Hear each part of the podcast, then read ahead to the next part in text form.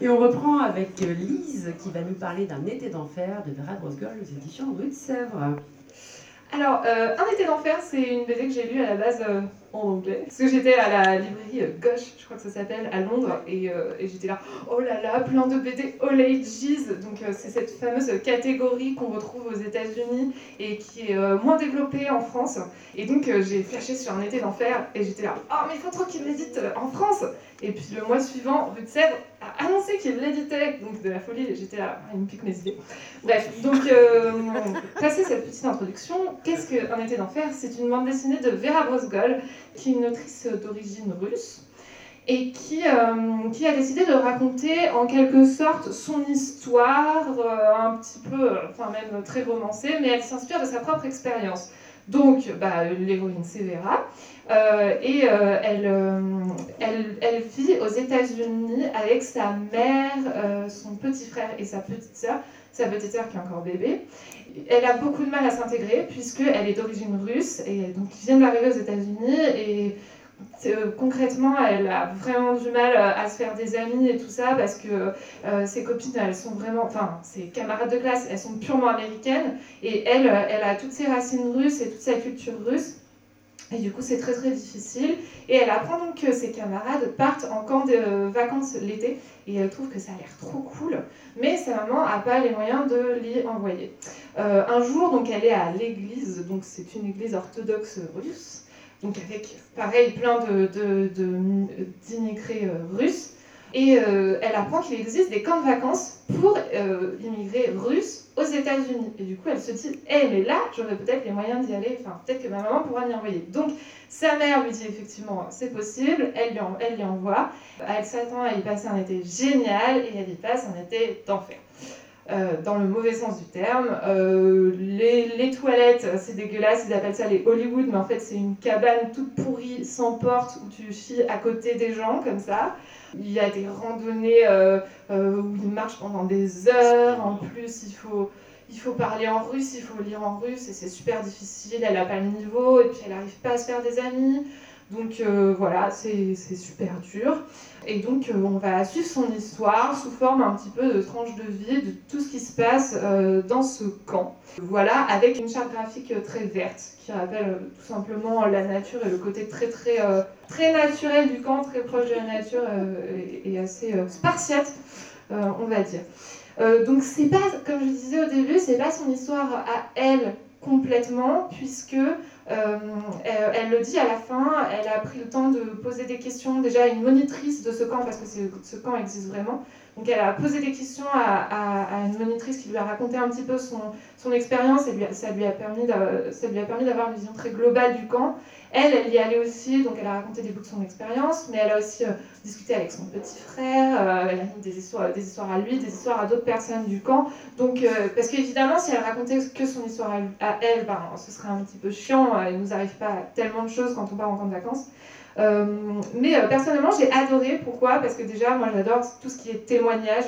Et là, en particulier, c'est un témoignage que personnellement, je ne connais pas, puisque c'est l'histoire d'une personne déracinée qui est né en Russie et qui a dû faire sa vie aux États-Unis. C'est la Russie, les États-Unis, quoi. C'est vraiment deux cultures qui sont opposées. Et on, arrive à se mettre dans sa peau euh, avec ce bouquin euh, en essayant de comprendre bah, comment ça fait d'essayer d'évoluer dans une culture qui n'est pas du tout la nôtre. Donc voilà, ça part bah, du fait de, grandir dans un pays où on n'est pas né et où on n'a pas la culture c'est cool qu'on nous donne ce point de vue. Et euh, au-delà de ça, ça parle aussi euh, ben, un peu de la phobie sociale, tout simplement, parce qu'au tout début, ben, voilà, elle est avec euh, des, des filles de son âge américaines et ça se passe mal. Et du coup, elle s'imagine que c'est dû au fait qu'elles sont américaines. Et en fait, après, eh ben, elle est avec des filles de son âge russe et ça se passe mal aussi. Et en fait, elle se rend compte qu'elle a tout simplement du mal au niveau social et euh, pour très clairement, quand j'étais gamine, j'étais un peu comme elle, et du coup, j'ai trouvé ça, j'ai trouvé que c'était bien raconté et que, euh, que c'était, enfin, c'est vraiment des sentiments que je reconnaissais et qui étaient, qui, qui étaient euh, racontés de façon très juste, en fait, très juste dans le ton. C'est pas du tout dans le pathos, c'est pas du tout misérabiliste, en tout cas, je trouve. Mais c'est touchant quand même, et, et c'est pour ça que j'ai j'ai beaucoup aimé ce bouquin. Merci. Alors, euh, faire une petite intro quand même. Euh, comment dire L'autobiographie de jeunesse, c'est un truc qui marche vraiment bien en ce moment. Il y en a eu plein. On a eu Paracolos de Kino sur l'Espagne de Franco. On a eu Persepolis de Satrapi sur euh, l'Iran des ayatollahs. On a eu l'Arabe du futur sur. Euh, C'est pas très, Non, jeunesse. de jeunesse, l'autobiographie de jeunesse, d'enfance, pardon. Non, voilà, c'est important. Cet angle vu. Non, on a vu l'art du futur, ça s'ouvre sur euh, le Moyen-Orient et les dictateurs, donc c'était vraiment cool. Et euh, on a eu plus récemment euh, Pucelle de la Tour sur l'enfer d'être riche et catho. Et euh, là, on a maintenant un truc sur, euh, sur les camps scouts. Donc on a un niveau un peu différent, mais bon. c'est- un peu- Je reviens sur le public. hein. Alors, c'est pas de la, pour moi, c'est pas du tout de la BD jeunesse. Le- le- ce genre-là, même, euh, même un été d'enfer, ne s'adresse pas du tout aux enfants. Euh, je ne pense pas. Ça s'adresse, à mon avis, à des adultes ou à des ados qui ont vécu ça. Et euh, sur le côté, je vais, je vais euh, raccourcir, on va passer des heures, mais euh, le début de la BD, elle est misérabiliste au possible. Euh, c'est Elle est russe. Alors déjà, un, on attaque la BD sans aucun contexte. On sait pas où ça se passe, on sait pas quand ça se passe, on sait pas qui sont ces gens. euh, Ça, c'est parce que t'es bête. euh, non, non, non, non, vraiment. Et dans, dans- dans ce genre, c'est un truc qui est important. Peut-être pas aussi important que de savoir qu'on est, qu'on est en Libye sous Kadhafi, hein, parce que c'est quand même pas le même niveau, encore une fois. Mais c'est important d'avoir un minimum de contexte. On, a, on comprend très vite qu'elle est pauvre et qu'elle est russe, et que du coup, euh, c'est très très dur d'avoir des copains euh, en- en- aux États-Unis et, euh, qui, ont des, euh, qui ont des poupées qu'elle n'a pas. Juste sur ce point, je, je- je réagis. T'as clairement jamais été une jeune fille qui arrive en soirée pyjama et qui appelle le truc tifo et qui se fait carrément ostraciser par les Ouais. petites copines de la Ça université. n'empêche pas que c'est C'est misérabiliste. hyper violent. Bon, en revanche, en on n'a jamais, prochaine. on n'a jamais la période, on sait jamais quand ça se passe. Et euh, non, mais en, en vrai, j'ai vraiment aimé la BD euh, parce que moi, je parle. Mais c'est vrai, c'est vrai. Non, mais attendez, euh, la narration c'est limpide, euh, le dessin épuré, il est super efficace. Je sais pas si vous voyez là, mais c'est. euh, euh, autant euh, Vermeil c'était inexpressif, autant là ça marche à fond. Euh, on est vraiment avec l'héroïne et on se laisse porter du coup par la vraie méchanceté des enfants. Il y a vraiment ça. C'est autant le début est misérabiliste, euh, autant les enfants euh, qu'elle, euh, auxquels Vera se confronte, ils sont méchants, mais comme vraiment. C'est la seule BD des trois qu'on a planté où les enfants m'ont semblé crédibles dans leur méchanceté et leur humiliation permanente de l'autre. Voilà, et c'est- bien jusqu'à la fin parce que ça évite le happy end. Hum, euh, un été d'enfer, c'était cool lire. Franchement, c'est un bon moment. Euh, heureusement que c'est un one-shot aussi. Et, euh, et du coup, moi, ça m'a fait penser à Marzi. Après, euh, pour moi, le, le propre du bouquin, c'est pas forcément de parler d'immigration, mais aussi de parler de la précarité, de ce que c'est d'être dans, dans une communauté et d'avoir une vraie différence de finances, d'être un peu en décalage avec les autres et d'essayer de trouver d'autres solutions et d'être ridicule pour ça. Et ce qui est chouette, c'est d'avoir un personnage qui, en a, euh, qui est touché par ça, mais pour autant qui trouve des solutions, de se démerder et euh, de se mettre en valeur d'une autre manière. Et moi, j'ai bien aimé d'avoir un personnage qui reste positif malgré les épreuves qu'elle rencontre. Euh, le dessin, il sert ça, il sert cette, narration avec la complicité justement qu'elle va avoir avec la chef de camp et, justement ben, les, épreuves qu'elle va rencontrer. Pour moi, c'est très ado, clairement, hein, sur les problématiques.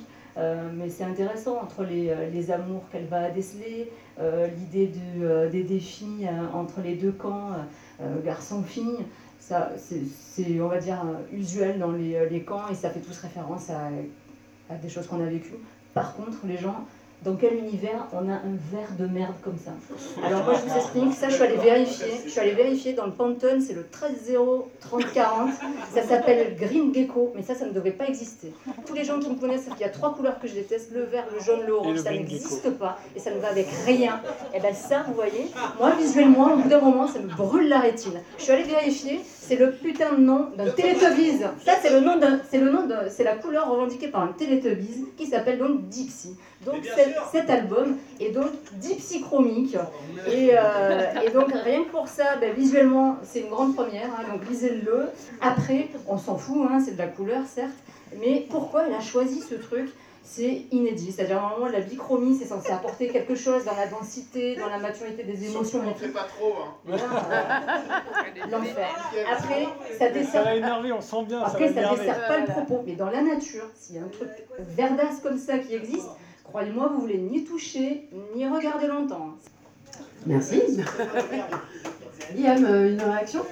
Alors, Un été d'enfer, c'est un bouquin que j'ai apprécié lire, que j'ai vraiment apprécié lire. C'était graphiquement, moi je trouve ça très beau. Moi, ça me brûle pas la rétine, moi, ça me la sublime. Euh, graphiquement, je trouve ça très très beau. Les- la couleur m'a pas du tout dérangé. Après, euh, voilà, je ne vois plus trop le reste des couleurs après ce bouquin. Mais bon, ça, ça va le faire. C'était quand même très, c'était quand même très sympathique. J'ai aimé tous les personnages. j'ai aimé les personnages. Les dialogues étaient, euh, enfin, les dialogues étaient quand même très bien écrits. Euh, je trouvais que la continuité, justement l'évolution de, de- des personnages était très bien amenée et que c'était, d'un réalisme fou parce que les enfants sont cruels et ça faut, faut pas l'oublier. Après, euh, le côté que ce soit autobiographique, en fait, euh, m'a fait rendre compte de quelque chose, c'est que j'aurais rencontré l'autrice lors, lors, de lors de cette phase, dans son même camp de vacances, je l'aurais détesté pareil, en fait. Je crois que tous les pers- En fait, le problème de ce bouquin, c'est que aucun je n'ai vraiment apprécié aucun personnage. Tous étaient un peu détestables, j'avais l'impression. La- L'héroïne Vera n- n- passe son temps en rien à se plaindre. Certes, elle a une vie vraiment pas facile, mais on dirait a des moments où, où elle peut ça, à des moments où ça l'arrange, qu'elle peut se faire des amis, que ce soit d'un côté malhonnête, elle va s'empresser de le faire en fait, à tout moment. Et d'un autre côté, aucun des personnages n'est là vraiment pour l'aider. Même que ce soit des personnages qui sont censés être là pour l'aider, ne vont pas le faire directement en fait. Vont essayer de l'amener directement et elle, d'un autre côté, elle ne va faire aucun effort pour s'améliorer elle-même, on a l'impression. Évidemment, ça s'améliore euh, au bout d'un moment, mais ça m'a paru plutôt long, parce que pendant tout le long, j'avais aucune empathie pour aucun des personnages. Et dans un second temps, j'ai trouvé que pour avoir vécu dans des camps de vacances, bah, c'était pas si pire et c'est vraiment un camp de vacances qui fait peur. Et dernier gros point euh, négatif, c'est le côté aussi très, euh, comment dire, euh, très beaucoup d'éloges au niveau de la Russie en fait. J'ai pas, je suis une brêle en histoire, j'ai pas vraiment connu cette époque. Et je suppose que vous non plus, j'espère pas. Mais le, le côté euh, très religieux de la chose, en fait, concernant la Russie, en fait, et tous les moments où ils, où ils vont devoir, euh, tous, les, tous les passages qui, qui traitent de l'Église, ou tout ça, où sa fascination pour les saints m'ont dérangé quelqu'un comme moi, qui, qui est vraiment pas là-dedans. Et j'ai trouvé qu'en fait, ils en faisaient beaucoup sur ce, sur ce côté-ci, qui m'a, c'est ce qui m'a pas mal dérangé, ce qui m'a pas mal bloqué, en fait, là-dessus. Un, un droit de réponse peut-être? Euh, par rapport à la Russie, euh, personnellement, ça m'a pas choqué. Euh, ouais, j'ai pas envie de partir dans des considérations politiques parce qu'il y a plein d'idées politiques qui me viennent et bon, bref, ça ne m'a pas choqué. Euh, par contre, effectivement, à la colo verte, très sincèrement, euh, quand j'étais donc dans cette fameuse librairie, que j'étais là, oh, trop bien, plein de bouquins, euh, je l'ai- je l'ai vu, j'ai dit, oh, la thématique est trop cool. J'ai feuilleté, j'ai fait, euh, non. Donc, très sincèrement, je- j'aime bien le vert, mais, parce que ça va bien en rousse. Mais je, je trouve que en entier dans un bouquin, c'est quand même un peu violent, je suis assez d'accord. Et en fait, et j'ai pas apprécié, je me suis plus faite. Tu vois, au fil de la lecture, j'ai fait, j'ai oublié. Mais au début, euh, honnêtement, je l'ai je l'ai feuilleté et je l'ai reposé à cause de ça. Et après, j'y suis retournée parce que la thématique me plaisait. Merci. Quelqu'un Public? Alors, je l'ai pas lu, hein. j'ai j'ai lu aucun des quatre. Euh, mais par contre, euh, sur le, le côté patriotique qui avait l'air de te déranger, si j'ai bien compris, ça se passe aux États-Unis à la fin de la guerre froide. Mais on sait jamais quand ça se passe. Ouais, Ouais, ça. Non, non, il n'y a pas de contexte. C'est pas c'est placé, ça. ouais. a priori c'est plutôt par là. Si on, si on arrive à lire entre les cases et entre les ça se passe aux États-Unis à la fin de la guerre froide, et c'est super intéressant d'aborder ce sujet-là, parce que la guerre froide aux États-Unis, c'était pas la guerre froide en France en fait. Donc montrer le microcosme euh, d'une communauté russophone implantée, euh, émigrée, immigrée même aux États-Unis, et qui retrouve euh, un truc qui est complètement honni par le reste de la société américaine, c'est peut-être pour ça aussi que c'est hyper euh, montré et plaqué dans le bouquin, c'est que genre bah oui, il y a un fort sentiment, un fort sentiment de réaction à la répression qu'ils subissent au quotidien. Mais je suis pas certain que l'autrice et le personnage principal épousent complètement ce sentiment-là, parce que j'ai vu passer une case tout à l'heure où elle avait pas l'air de comprendre ce qui se passait, euh, de pourquoi ils chantaient des trucs en russe en levant la main et machin. Ouais, en fait, l'autrice, elle n'est pas du tout bercée dans la culture russe. Elle est, enfin, elle est bercée, Elle mais va, elle, elle va à elle va la découvrir à, à ce moment-là, elle va à Ouais, l'église, ce mais c'est pas un. Elle va à l'église toutes les semaines et elle parle russe, hein, Ouais. donc et effectivement elle adore les saints. euh. Alors ça, c'est le problème des, des Russes. Ouais, euh, c'est- ça- ça En fait, c'est culturel, Ouais, c'est- culturel et c'est lié euh, à la culture a deux orthodoxe. semaines à hein. l'église russe, et ben, ils touchaient toutes les icônes dans les coins en priant et en machin, tu vois, ça c'est. euh, voilà, c'est- pas nous, mais c'est eux. Non, c'est bon, je, je réagis sur un- un- une autobiographie, tu peux, euh, sur, sur la Russie, tu, tu peux pas euh, nier le, le- le pouvoir de la religion orthodoxe si tu viens d'une famille très religieuse. Euh, bon, apparemment, elle est née en 84, donc euh, c'est- c'est c'est, euh, c'est comme si tu faisais une autobiographie d'un méthodiste américain et tu te dis Ah, ça, ça me saoule, il fait que parler de Jésus et compagnie. quoi. Enfin, je veux dire, c'est. euh, Ouais, Moi, sur ça, ça Ouais, me mais pose c'est- c'est le, problème du contexte, c'est qu'on ne sait pas quand ça se passe. ouais. Euh, si tu ne sais pas quand elle est née, euh, puisque c'est ses souvenirs elle, de quand elle était petite, donc elle est un peu plus jeune que moi, c'était effectivement à la fin de la guerre froide, euh, mais avant la chute du mur de Berlin, etc. Mais à aucun moment, euh, euh, on ne- elle- la Russie est ostracisée, puisqu'il y a des camps russes, euh, euh, entièrement russes, aux États-Unis. Enfin, du coup, ça ne marche pas, ce truc de, de- de guerre froide, etc. On n'a pas ce côté-là euh, politique. Alors, c'est pas le thème du tout de la bande dessinée, mais moi, il me manque un, un, un- voilà, manque un élément de contexte, contexte. un élément de contexte qui, qui, ouais, qui au début.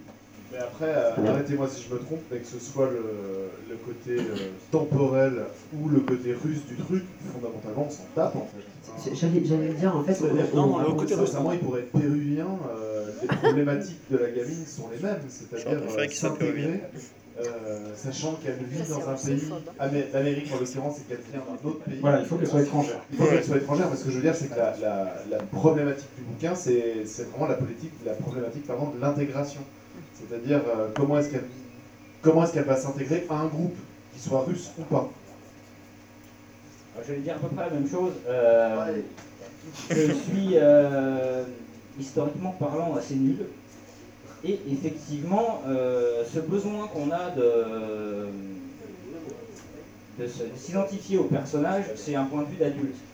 Et les gamins qui sont censés lire ce bouquin, eh ben, ils n'ont pas normalement cette, euh, culture euh, historique déjà présente.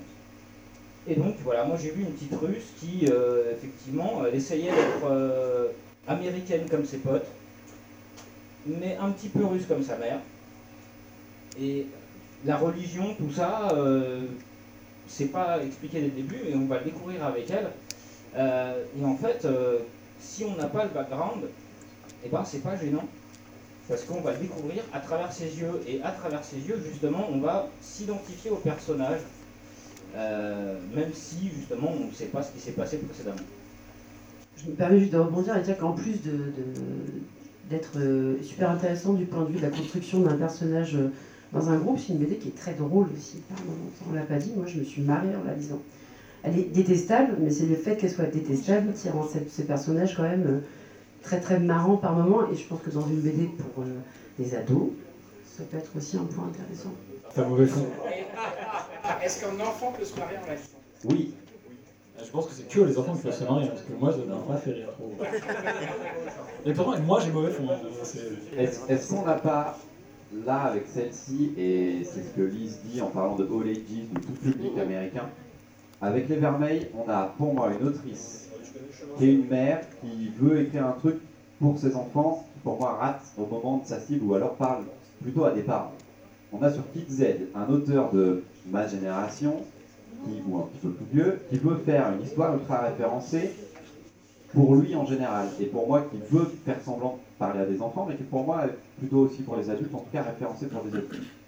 Sur ce genre de récit-là, et on y arrive avec Bon aussi, j'aime beaucoup la progression de, ce- de cette émission, merci beaucoup. Euh, on a une autrice qui parle de sa vie en autobiographie, de ce qu'elle a vécu véritablement, parce que euh, c'est quand même vraiment son enfance.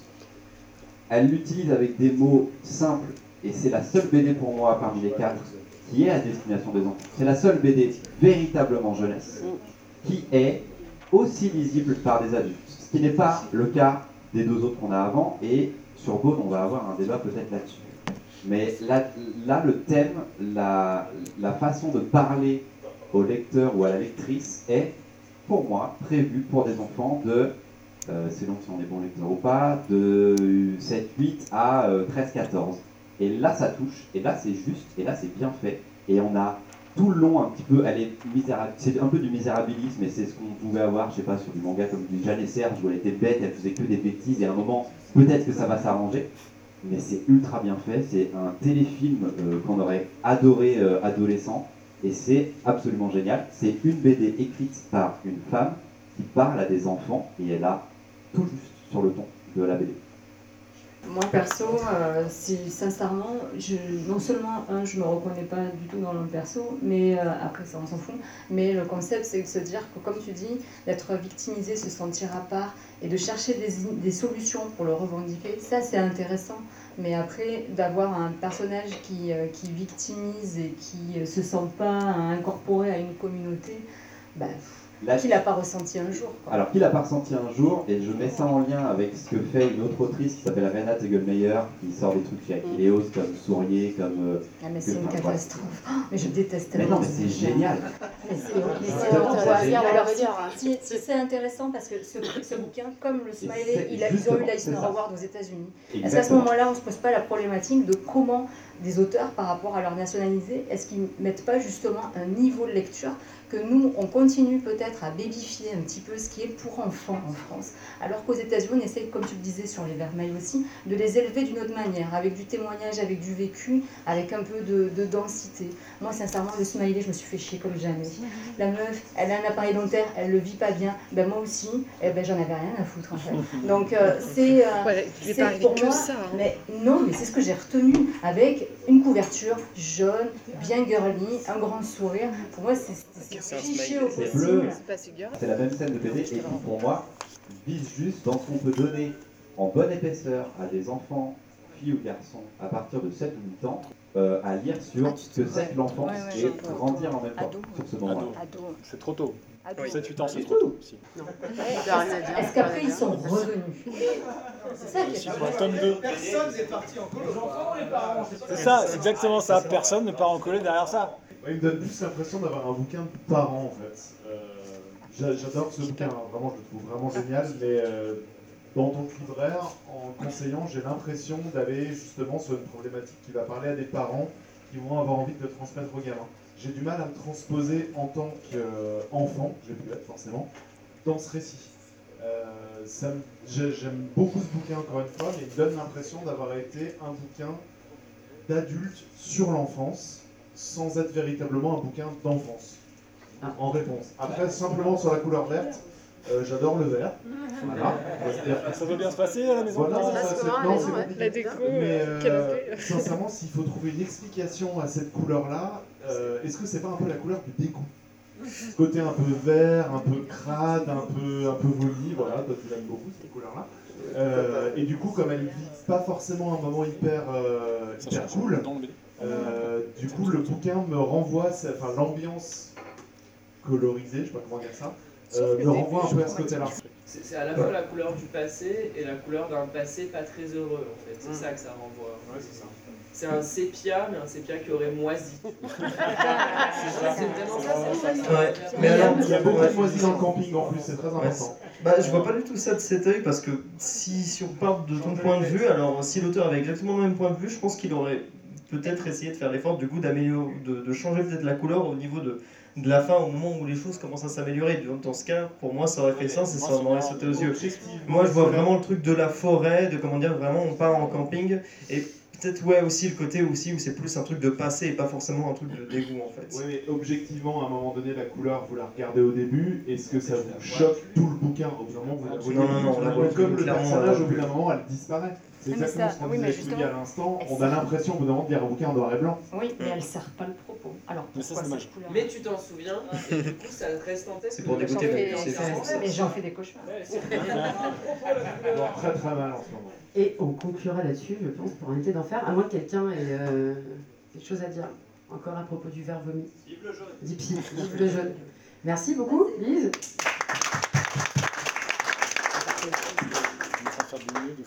Faire. Et on termine par Sam avec Bone de Jeff Smith chez Delcourt, euh, le plus gros livre de ce soir, une, une vraie nouveauté. Euh, du coup, Bones, c'est un comics de Jeff Smith et il est principalement connu pour ça. Il a fait des trucs plus récents, mais qui, bon, on retient surtout Bone. Euh, ça a été publié euh, il y a pas mal de temps aux États-Unis, entre 91 et 2004. Et en France, c'est Delcourt qui l'a publié un peu n'importe comment à partir de 95. Euh, n'importe comment, parce qu'en fait, le Bone, c'est 9 tomes et Delcourt a décidé d'en faire 11. Je sais pas pourquoi. Il se rattrapait derrière avec 9 tomes en couleur, alors que Bone est à l'origine en noir et blanc, et euh, du, coup, c'est pour ça que c'est l'intégrale que je vous recommande, ce gros pavé en noir et blanc qui est euh, le plus proche de ce qu'était Bone à l'origine. Et si vous voulez vous la raconter, faites comme moi, vous la lisez ça en anglais, voilà, comme, euh, comme Lise, ça fait du bien d'être snob un peu de temps en temps. Euh, ceci dit, la version française, euh, donc euh, Bone a été adaptée par un grand nom de la BD française, Alain Hérol, qui est quand même l'auteur de Deux Cap et Deux Crocs, qui est absolument génialissime. Et ça se pose là en termes de, de qualité de- de- d'écriture et de récit. Euh, c'est une grosse, grosse légitimité sur la BF, euh, un, gros, un gros point fort. Euh, autre point fort, et avant d'entrer dans le vif du sujet, sachez qu'on parle d'une œuvre multiprimée. Alors le petit, les petits prix à Angoulême, c'est mignon, mais là, Bones a reçu 10 Eisner Awards.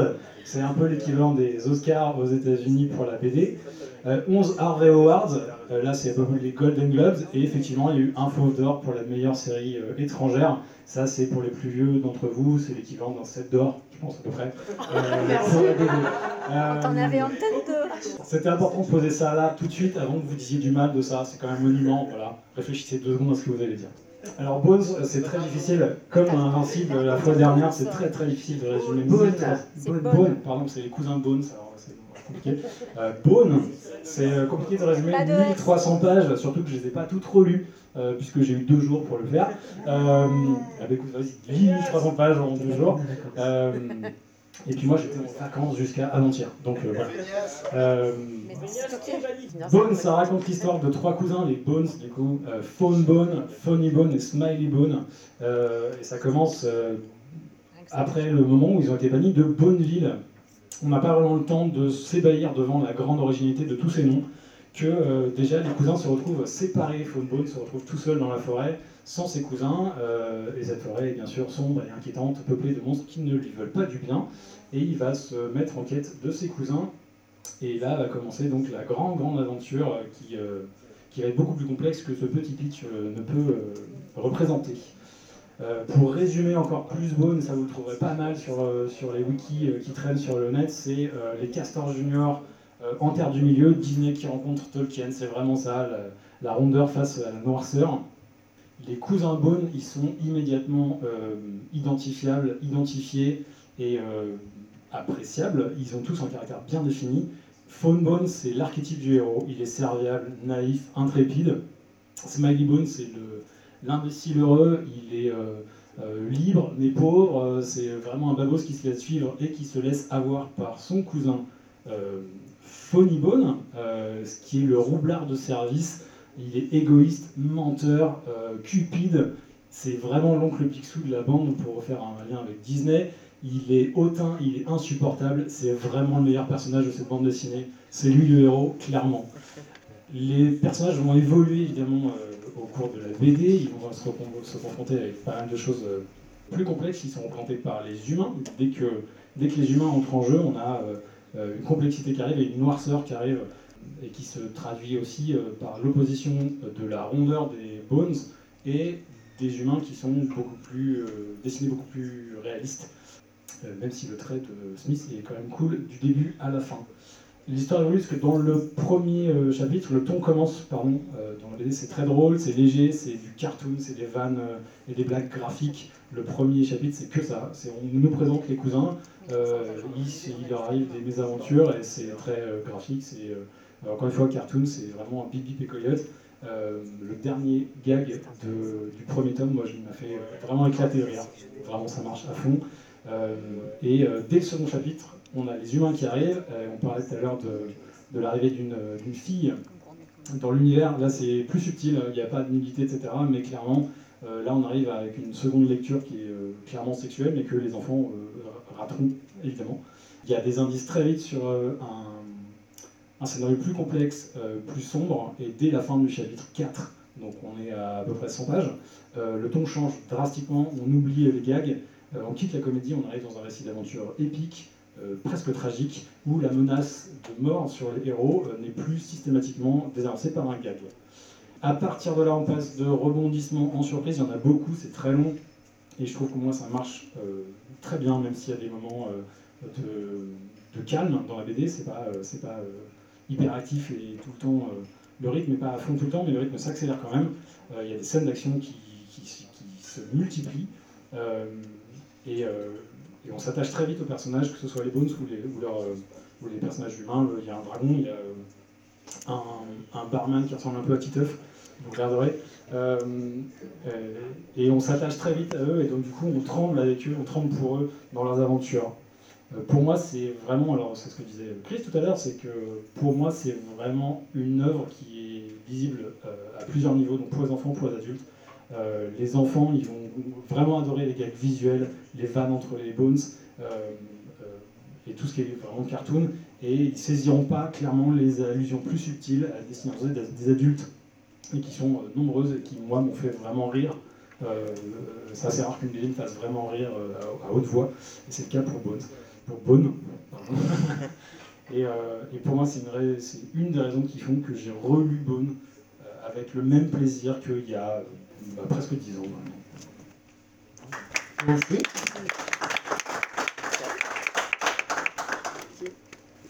C'est sympa à relire quand tu es en mesure de tenir un pavétage de 3 kilos quand même, on est d'accord T'as 10 ans, t'as 10 ans, tu t'endors sur ça, t'es dans la merde, tu t'es réveillé direct hein, quand même.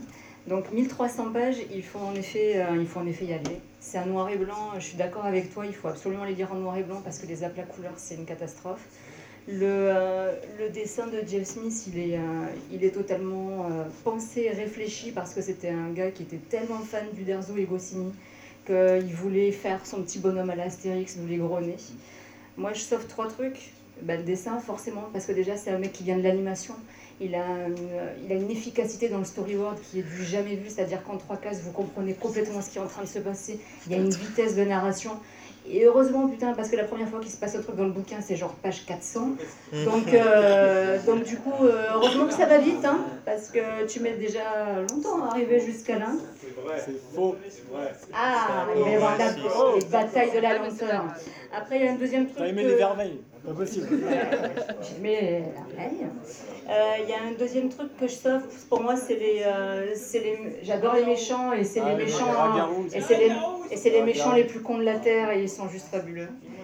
Et, euh, et si moi je sauve Rose, parce qu'il y a un one shot qui parle que de Rose et qui est juste magique. Pour moi, c'est euh, quand on était euh, il y a 20 ans, euh, enfin, allez, on va dire la vérité, à presque 25 ans, euh, tu voulais t'identifier en tant que meuf, bah, t'avais la Castafiore ou t'avais Falbala, quoi. Et là, en fait, t'as une meuf qui envoie du bois. Elle est. euh, alors, pas elle, pas elle, pas Thorne. Moi, Thorne, je, je, je peux pas me la voir. Thorne, c'est la quête de l'oiseau du temps. C'est la meuf, elle montre une cuisse. Tous les mecs, ils font, mais c'est génial. Donc, non, non. Euh, non, non, moi, j'adore la vieille. La vieille, elle est géniale. Elle monte ses biceps, elle est rock'n'roll. C'est- C'est vraiment celle que je sauve. Après, sincèrement, moi, les, les bonnes dans, dans la famille en elle-même, c'est les héros les plus couillons que j'ai jamais vus. Donc j'ai vachement du mal avec ça. Ils, euh, j'ai pas d'empathie particulière pour eux. Pareil, si on pouvait venir euh, essentiellement sur euh, bah, euh, le dragon, le côté, le sel qui fait de l'histoire en filigrane, ça m'arrangerait qu'on n'attende pas les 500 pages pour arriver dessus. Mais en effet, pour moi, c'est évoquer une entité. On, m'avait donné comme info quand on devait parler des nouveautés, donc on parle d'un truc d'il y a 10 ans, c'est cool. Mais, mais qu'en effet, si on, on évoque en effet dans, dans le Graal des bouquins à lire un jour, en tant qu'adulte et pas forcément en tant qu'enfant, pour moi, Bonne doit en faire partie. Mais c'est comme si tu devais allumer Calvin et Hobbes, tu n'y vas pas tous les matins euh, comme ça. Donc là, en effet, il y a des choses que je critique et il y en a d'autres que, que je sauve, mais en tant qu'enfant, je suis pas sûre que ce serait quelque chose qui serait euh, hyper facile à mettre dans leurs mains. Alors, euh, il faut savoir que Bone, j'ai pas eu le temps de le finir. euh, mais le gros point fort de Bone, déjà, il m'a aidé à caler ma porte, vu le pavé, c'était. Et euh, c'est un bouquin que, comment dire, que j'ai pas eu le temps de finir en vue, du coup, en vue du pavé, mais que j'ai vraiment apprécié de lire euh, jusqu'à présent, qui m'a vraiment plu au niveau des personnages, de tout ça. Après, le gros défaut, euh, bah, comme, du coup, comme on l'a dit juste avant, c'était que ça se met longtemps à mettre en place. Enfin, enfin non, ça se met pas longtemps à mettre en place, mais ça prend du temps pour qu'il se passe vraiment quelque chose en fait. Il y a un grand moment où on attend que vraiment il y a de l'action qui arrive en fait. Il y a deux trois scènes comme ça qui débarquent à droite à gauche, mais d'un autre côté, ça, il y a des, il y a, les scènes de bataille durent deux pages. Les scènes où, où Faune, Bone rencontre une marmotte, ça prend quatre lignes, ça prend 150 pages. C'est, ça va, c'est un peu long. Mais pour le coup, ça m'a vraiment. euh, les personnages, quand même, étaient d'un autre côté hyper attachants et j'ai bien aimé les découvrir. euh, surtout qu'ils sont tous très iconiques. Je veux dire, euh, le personnage de, de Phony Bone, euh, l'oncle Picsou à la Schtroumpf, euh, m'a vraiment plu. J'ai vraiment, vraiment kiffé. Et surtout, euh, de Jeff Smith, le côté où tous les personnages sont, sont différents. Je veux dire, on, a, on passe d'un- d'un genre de ragarou sorti d'un Tolkien à un personnage de Phonebone qui ressemble à un mélange entre Astérix et un Schtroumpf, avec d'autres personnages qui sont très réalistes. Je trouve ça un, un défi juste fou et qui marche hyper bien. Je trouve ça génial. Après, euh, le seul. Voilà, j'ai pas encore eu le temps de finir le bouquin, mais j'ai vraiment hâte de le continuer parce que c'est, j'ai vraiment adoré l'univers en fait qu'il m'a présenté. En tant que grand fan d'Heroic Fantasy, c'est un truc que je recommande énormément. Mais c'est vrai que ça met quand même longtemps avant qu'il se passe vraiment quelque chose. Et si vous avez le courage de continuer, je vous encourage à continuer du coup. Parce que d'après ce que, d'après ce que ça m'a dit, ça risque de devenir intéressant au bout de 8000 pages. Alors, euh, moi, Bone, c'est un bouquin que j'ai beaucoup aimé. C'est, enfin, dans, dans la liste des bouquins de ce soir, c'est mon deuxième, puisqu'un été d'enfer, c'est le premier, évidemment. Euh, mais voilà, là encore, je suis ravie d'avoir eu euh, l'occasion de le lire euh, à l'occasion de BD Bagarre, puisqu'on l'avait dans la bibliothèque, mais j'étais là, Euh, jamais, beaucoup trop gros. Au final, j'ai lu les quatre premiers euh, livres et j'ai trouvé ça top. Je reviens sur le, la thématique du rythme, puisque vous disiez, ouais, bon, il y a des longueurs, on se fait chier. Moi, j'ai pas du tout trouvé, mais je, suis quelqu'un qui aime bien euh, les, les, tranches de vie. Et là, c'est typiquement ça. C'est c'est pas pas toujours euh, le dragon qui débarque, des grandes batailles, le méchant et tout. Non, c'est aussi euh, oh là là, ils ont pas payé leur addition au bar, tu vois. Et moi, j'adore ça vraiment. même même dans la, la, fantasy comme comme dans le Seigneur des Anneaux ou tout ça. J'aime bien quand le rythme se calme calme, calme un peu et qu'il se passe de d'autres trucs, qu'on suit un peu la, la vie des personnages. Du coup, ça m'a pas du tout dérangé. Et puis, ce que je trouve intéressant justement dans le rythme, c'est que à la fin euh, de, de chaque tome, on a un truc très très fort qui se dit, euh, qui, qui nous fait nous dire, oh, je veux absolument savoir la suite. Et alors moi, j'ai lu ça un samedi et genre je me disais bon, je lis le- les premiers livres parce qu'il le faut. Puis en fait, euh, j'a- j'arrivais pas à faire de pause. À chaque à chaque fin de livre, je faisais waouh, mais qu'est-ce qui va se passer après? Enfin vraiment, euh, c'est, je trouve ça euh, carrément accrocheur. Le truc qui m'a dérangé, c'est euh, le noir et blanc, personnellement. C'est peut-être parce que j'ai essayé de tout lire d'une traite. Je pense que si tu le mets à côté de ton lit et que tu en lis une petite dose le soir, mais vraiment une toute petite, et tu lis ça sur plusieurs mois, et bah. euh, C'est comme ça que Bone a été aux États-unis, hein, c'était des sorties en, en single. Oui, en et je pense que c'est beaucoup plus adapté comme ça. D'ailleurs, je me souviens que euh, Mathias, quand il le lisait, euh, parce qu'on l'a on l'a dans la bibliothèque parce que je l'ai offert, et ben, il, il- il lisait euh, quelques pages de temps en temps et ça, suffi- ça suffisait bien. Et, euh, et je pense que c'est comme ça qu'il faut le lire. Mais si on lit tout d'un coup, et ben, c'est un, peu d'overdose au bout d'un moment. Et je pense que c'est un peu lié au noir et blanc. Personnellement, de manière générale, j'ai un peu du mal avec le noir et blanc, mais là en particulier, je sais pas, il m'a un peu euh, miné, je ne saurais pas expliquer exactement. Mais euh, voilà, c'est euh, le côté qui m'a dérangé dans ce bouquin. Si ça avait été vert, j'aurais préféré. Moi, je vais répondre, je suis complètement d'accord. Ça se lit par chapitre. Et tu, tu parles des, fins de livres, mais à la fin de chaque chapitre, il y a un truc pour te relancer. C'est-à-dire que toutes les. Ouais, moins évidemment, mais euh, tout- toutes les 25-30 pages, il y a un truc qui relance l'histoire. Alors, pas forcément dans l'action, mais Bone, c'est pas, euh, c'est pas le Seigneur Anneaux. Et encore, le Seigneur Anneaux, c'est très chiant, euh, le livre. Mais c'est pas, c'est pas, un, c'est pas un récit. on n'est pas dans la quête de l'os du temps, par exemple. C'est pas un récit fantasy. C'est on suit, on suit les, on suit les Bones et, euh, et on suit leur vie, on suit euh, leur quotidien. Et quand, euh, et même quand ils rencontrent une marmotte, ça reste cool et intéressant. Et il se passe des trucs. Et euh, bien je, pense vraiment que euh, il faut pas se planter sur le, le, le thème, enfin, le, fond du- de l'histoire. C'est très long, tu mets très longtemps à aller au bout, mais il se passe plein de trucs. Tu prends le temps de connaître les personnages. T'es pas, ils sont pour le coup bien épais les personnages. Ils sont, ils ont des vies, des passés, des secrets, et tu les découvres pas d'un coup. C'est pas, euh, on te balance pas euh, toute l'histoire d'un coup euh, parce qu'il faut faire de l'exposition et que ça avance. Ça prend le temps et c'est vraiment bien écrit en fait. Bon, c'est un chef-d'œuvre en ce qui me concerne. Enfin, c'est un des bouquins qui, en- dans ma vie de lecteur, m'a marqué. c'est clair, hein. Non, non, c'est bien, enfin, je commence.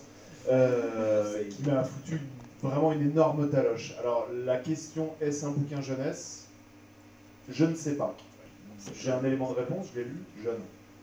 Euh, je l'ai lu ado et effectivement, euh, ça m'a donné l'impression d'avoir une synthèse de tout ce que j'aimais dans la BD à l'époque. C'est-à-dire, euh, je pense qu'à je, je crois me rappeler qu'à l'époque, je sortais de Calvin et Hobbes Et du coup, j'ai retrouvé tout le plaisir du strip, tout le plaisir de cet humour à l'américaine. Je pense que, mine de rien, le noir et blanc vient de là aussi, dans une certaine forme de tradition de BD de, de presse. Euh, pour moi, d'ailleurs, c'est pas un problème. Le rythme vient de là aussi. Euh, c'est un bouquin qui est extrêmement drôle et qui prend le temps de déployer son humour. Euh, le rythme aussi vient du fait que c'est un bouquin où on sent un amour comme j'en ai rarement vu pour ces personnages. Mine de rien, c'est pas quand un personnage est en train de défouiller, défo- défourailler pardon, de l'orque ou du ragarou qu'on va comprendre qui il est. C'est dans tous les à côté. Et c'est un bouquin qui magnifie les à côté. Et du coup, les personnages sont vivants. Ils sont, même s'ils ont une tronche de Disney, même s'ils sortent du Seigneur des Anneaux, je ne sais où, ils ont vraiment, ils ont de la chair. Et c'est vraiment, ça, moi, ça m'avait marqué à l'époque. Même les méchants, du coup. Même les méchants, effectivement. Aussi en tant qu'ado, alors il faut se replacer dans les années euh, 90, quand on lisait de l'Heroic Fantasy, je me suis pris dans la gueule le fait que c'est un bouquin où les éléments moteurs, ce sont des nanas. Les personnages Bones sont un fil rouge, mais ce- c'est globalement pas eux qui sont euh, les générateurs d'intrigue, qui sont les résolutions d'intrigue. Euh, les, personnages, les vrais personnages principaux de l'intrigue, ce sont des femmes, et notamment une vieille femme. Et à l'époque, ça m'avait vraiment marqué. Le personnage de Rose, bah, qui est à l'écran là, euh, c'est un, un personnage incroyablement complexe. Il y a un- elle, a, elle a- elle a à la fois un côté Yoda et à la fois un côté Rambo, enfin je sais pas comment dire.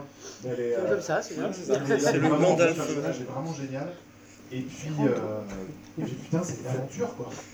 Vraiment, euh, je me suis, je- moi j'aime le fait qu'il y ait plein de trucs à bouffer dans ce bouquin. Je dirais que par rapport à la sélection de ce soir, pour le coup, c'est la seule vraie grande BD d'aventure qu'on peut mettre dans les mains, je pense, d'un gamin de 12 ans. C'est ça. Et qui va, euh, en même temps qu'il lit Seigneur des Anneaux, euh, on s'est tous fait un peu suer sur les 150 premières pages du Seigneur des Anneaux. Le hein. début est Voilà. relou, mais après. Mais quand on lit ça à mais 12 ans, d'un coup, il y a une espèce de monde qui s'ouvre à nous, qui est incroyable. Bone, je pense, fait partie de ces, de récits mondes dans lesquels on va plonger. euh. Bah, c'est ça, et puis le, le fameux début du Seigneur des Anneaux euh, avec ses hobbits qui est chiantissime, bah là, effectivement, il y a un début qui est mou, mais il est drôle. Du coup, pour revenir à la question de base, est-ce que c'est une BD jeunesse ou pas? Bah, moi là-dessus, je suis un peu écartelé parce que je l'ai lu gamin et j'ai adoré ça. Et aujourd'hui, en tant qu'adulte et en tant que libraire, bah, j'en sais rien. La réponse pour moi est la couleur. C'est-à-dire que je suis un adulte, euh, je le conseille à un adulte en noir et blanc, je le donne à un enfant de 9 ans couleur, il me revient donc, la semaine après. Et il me chope toute la série. La couleur fait que cette BD est deux BD. Il y a deux univers totalement différents. Je trouve la couleur alors. Attention. Attention. Il y a des verts qui sont un peu verts. hein. Je trouve la couleur, peu importe les aplats, on est sur un dessin efficace. Pensez, la couleur est pour la jeunesse. Ah bon? Et le manga alors, mon ami? Mais Et le importe. manga, c'est pas en couleur? Là, ici, là, ici, Eh non. la couleur apporte une- du un attrait plus pour la jeunesse. Je ne peux pas conseiller cette BD-là, comme je ne conseille pas du tout Calvin Hobbes à des enfants d'ailleurs. C'est une erreur, ça leur donne des idées. Il se trouve qu'en plus, il n'existe en noir et blanc que en intégrale, et il n'y a plus que l'édition couleur qui sont en 9 tomes, Ouais. plus digeste, et qui est plus. Elle arrive en couleur chez Delcourt dans pas longtemps, c'est pas un problème. Elle arrive, elle est une aux US. J'allais dans ton sens, peu- super. Je pense que pour les enfants, en plus, la, la- la- la- la pagination des tomes séparés marche aussi plus facilement, c'est plus accessible. C'est Picsou. C'est super Picsou, c'est Mickey Parade et c'est super Picsou géant. C'est ce qu'on a lu enfant et c'est ce que je retrouve là-dedans. Et là-dessus, vu que les deux premiers tomes sont très humoristiques et pas encore lancés dans cette grande quête qu'est Bone sur la fin, les enfants vont le prendre comme un délire jeunesse au début et vont grandir avec. C'est-à-dire que je vais pas retrouver le même enfant au tome 1 qu'au tome 9 et il peut s'être passé 3 semaines, il a bouffé ou elle a bouffé les 3 tomes, c'est plus le même gosse après. Et ça, c'est magique de, de, de voir ça. Je partage pas du tout ton avis sur la couleur. Pour le coup, s'il y avait des dégradés, euh, des nuances, ça ferait de la couleur un bouquin qui serait plus perceptible pour l'œil adulte. Mais dans la mesure où c'est des grands aplats, en effet, ça peut être très très réfléchi pour la jeunesse. Après, pour moi, l'argument il se contrecarre dans la mesure où la- le manga reste en noir et blanc et qu'il reste. euh, Pour cette BD. pour cette BD Eh ben non, en fait, parce que pour moi, le noir et blanc, c'est quelque chose d'immersif, c'est quelque chose qui amène un rythme, qui met en avant euh, l'ellipse. C'est pour ça que les enfants vont, euh, enfin les enfants, que les jeunes adultes, quand tu, ou, euh, ou adultes tout court, quand tu le lis, sont noyés dans la narration parce que tu es pris dans une ellipse. Tu es noyé en fait dans le noir et blanc, et c'est toi qui mets tes propres couleurs dans cet univers-là. Est-ce que c'est pas parce que tu as lu le noir et blanc d'abord et que la Pas couleur du est tout, après pas du tout, puisque je les ai lus de... non, non, je les avais lus en couleur, et après j'ai lu en noir et blanc, et moi je trouve ça beaucoup plus, je trouve que ça amène à la narration et que ça dessert son dessin. Après, ce que je trouve surprenant, après toutes ces années en connaissant un peu bah, son parcours à lui, c'est que ça soit jamais sorti en dessin animé. Parce- C'est un projet. C'est un projet. Sur Netflix. Il y a eu plusieurs tentatives et ça va arriver le dessin animé. Alors, Sur Netflix. honnêtement, moi je pense que si c'était, si j'avais eu, euh, si j'avais choisi de lire en couleur, je peut-être serais allé au-delà du 2. Peut-être parce que j'ai 12 ans, euh, voilà. Euh, alors non, non, alors moi j'ai découvert Bone. Alors en fait, ça fait des années que j'essaye de lire Bone et que j'y arrive pas. Donc là, je me suis mis dedans. Alors j'en ai lu deux et demi, voilà, en noir et blanc. Alors c'est c'est sympa. C'est ta première fois là? Ben non, c'est la troisième première fois parce que euh, j'ai essayé trois fois déjà. Et trois fois, je. Donc t'as jamais lu le Seigneur Anneaux quoi? Je t'ai lu des Bah non, j'ai lu Bilbo Attends, et puis après j'ai vu les films. Demain, c'est CM2. Et euh, et ben oui, non mais on peut, on peut comparer tout ce qu'on veut. On peut comparer au Seigneur Anneaux et c'est vrai que je trouve que c'est une bonne comparaison. Bah, Euh, mais en même temps, là on parle de Bone, donc euh, c'est pas du tout la même chose non plus. Parce que, euh, quand même, euh, alors des Anneaux, d'accord, 150 pages sur les blablabla, on peut faire un, un ratio, mais au bout du 2,5, il n'y a toujours pas de quête. Hein. Voilà. Euh, Il y a une course de vache qui est méga cool. On n'en a pas parlé, mais euh, moi j'ai trouvé que c'était cool sur les courses. Euh, le dessin de James Smith il est génial et il faut, on l'apprécie beaucoup en noir et blanc, mais moi je trouve la narration un peu vieillie euh, en noir et blanc et c'est ce que disait Laurie, c'est le côté strip. C'est-à-dire qu'on a souvent 9 ca- euh, 6 cases, pardon, donc deux, enfin, 12, puisque c'est en double, euh, ok. Et c'est un petit peu, euh, je trouve, un petit peu lent, un petit peu ennuyeux, mais ça, participe du rythme, ça construit l'univers. Sauf que moi je trouve que voilà, l'univers il est long à se construire. Moi la première séquence, honnêtement, un début comme ça, quand je dis que ça, ça se vieillit, c'est alors je sais pas si c'est ou pas, hein, c'est qu'on ne ferait plus un début comme ça.